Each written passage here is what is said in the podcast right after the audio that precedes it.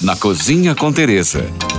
Com Teresa Paim. Pratos para agradar Ibeje. Ibeje é o orixá Nagô, que representa os gêmeos. No candomblé, tornou-se o protetor das crianças. Mas é bom não confundir eles com os erês, que é a forma infantil de todo e qualquer orixá e que às vezes se manifesta em algum filho feito no santo.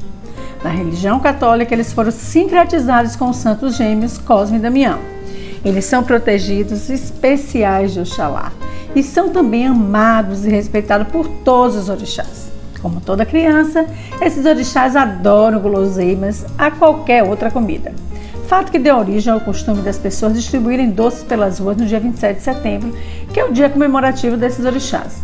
Nesse dia também, muitos devotos oferecem o famoso caruru das crianças, onde sete meninos comem com as mãos, Adoram sucos de frutas, refrigerantes e tudo que for bem adocicado.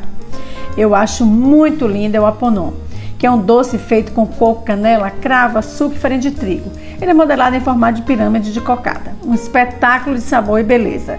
Nos tabuleiros onde se encontra isso é de você parar e não querer sair do lugar.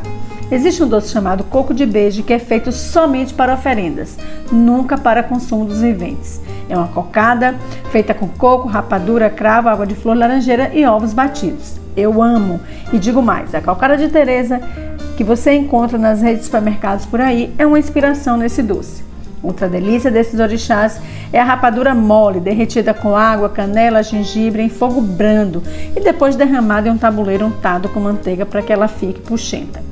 Por hoje é só. Mais dicas me siga no Instagram, arroba Tereza Paim.